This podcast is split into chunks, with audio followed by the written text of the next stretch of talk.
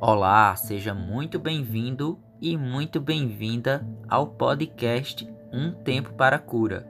Eu sou o psicanalista Armando Nascimento e hoje preparei um texto sobre como acalmar nossas emoções. E nada mais motivacional do que aprender a lidar com o que estamos sentindo e não fazer disso um abismo para o não saber. As emoções, elas operam por surtos químicos desencadeados pela parte mais primitiva do nosso cérebro, chamado de sistema límbico, também conhecido como cérebro emocional, pois é por essa parte, em um conjunto de estruturas localizados logo abaixo do nosso córtex, que é o responsável por todas as respostas emocionais que sentimos. Sua vantagem para nós é que eles operam muito mais rapidamente do que o nosso próprio pensamento consciente. E o que eu quero que você compreenda com isso? Nossas emoções não nos dão os melhores resultados de forma confiável e podem aí nos impulsionar para o pior. Pense na maneira como a raiva e os ciúmes podem sabotar os nossos principais interesses. A gestão emocional é uma importante habilidade de vida e pode trazer vários benefícios, tanto para a saúde mental como para nosso bem-estar. Quando surge uma emoção, o seu impacto muitas vezes distorce o seu eu comum podem trazer desequilíbrio mental e físico, como por exemplo tremor, suor, falta de ar ou até mesmo impulsionar aí no seu comportamento com algum tipo de agressão, gritos, ser rude com alguma pessoa. E alguns de vocês podem estar se perguntando nesse momento, mas Armando, como controlar um impulso emocional? Bem, eu já te adianto que a palavra não é sobre ter controle sobre as situações, e sim como você lida com as situações que acontecem ao seu redor.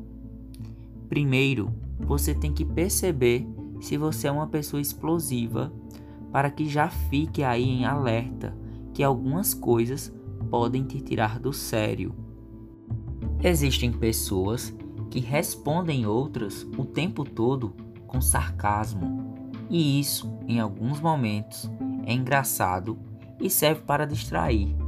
Mas se há algo que você costuma fazer o tempo todo, o que esse sarcasmo ou essa grosseria quer dizer de você? Porque nesse exato momento é sobre você e não sobre a pessoa que você está respondendo ou você pode lembrar de alguma de alguém, né, que age com essas circunstâncias. Mas tem um ditado popular que menciona assim: Nós só damos o que nós temos dentro de nós. E o que eu quero dizer com isso? Muita gente está infeliz e só consegue transmitir ao outro essa opressão que o rodeia. E cabe a nós bebermos ou não do veneno do outro pois o veneno só faz efeito para quem o toma.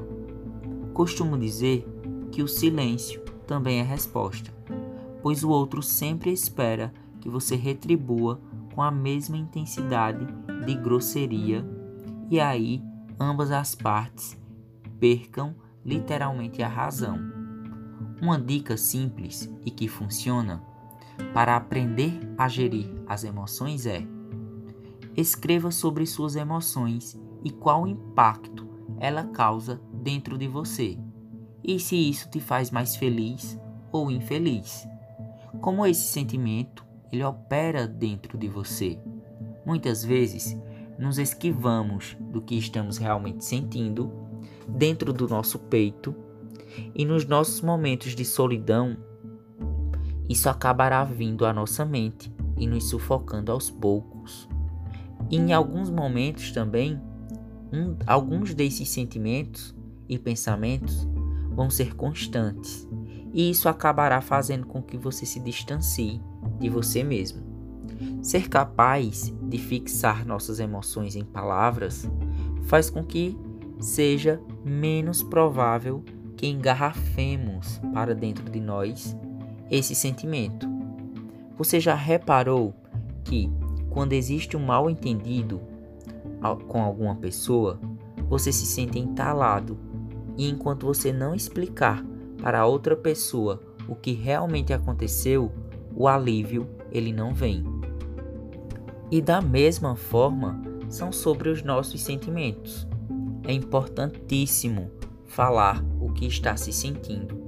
E mais uma vez, se você tem dificuldades de falar o que está sentindo, tente escrever, tente buscar explicação para essa emoção e dê um sentido para a sua vida. Hoje em dia, as pessoas costumam falar e desabafar nas redes sociais. Tente fazer isso de forma mais saudável, afinal de contas, suas emoções são parte de quem você é. Não coloque uma tampa nos seus sentimentos para agradar as pessoas ao seu redor, pois isso requer um esforço fora do comum. A verdade é que não se pode ser mais forte do que as emoções, mas se você permitir sentir elas de verdade, lembrando que não existem emoções boas ou ruins. O que existe é o grau de importância que você dá a elas. Tudo pode virar uma doença, amar demais ou odiar demais. Crie um espaço mental onde você possa conversar consigo mesmo e tomar a melhor decisão que fique bom exclusivamente para você. E caso você tenha um interesse aí sobre autoconhecimento, inteligência emocional e amor próprio, eu estou lá no Instagram como psicanalista.armandonascimento. Ah, lembrem-se sempre, se não puder amar a si mesmo, como poderá amar outra pessoa? Até o próximo episódio aqui no podcast Um Tempo para a Cura.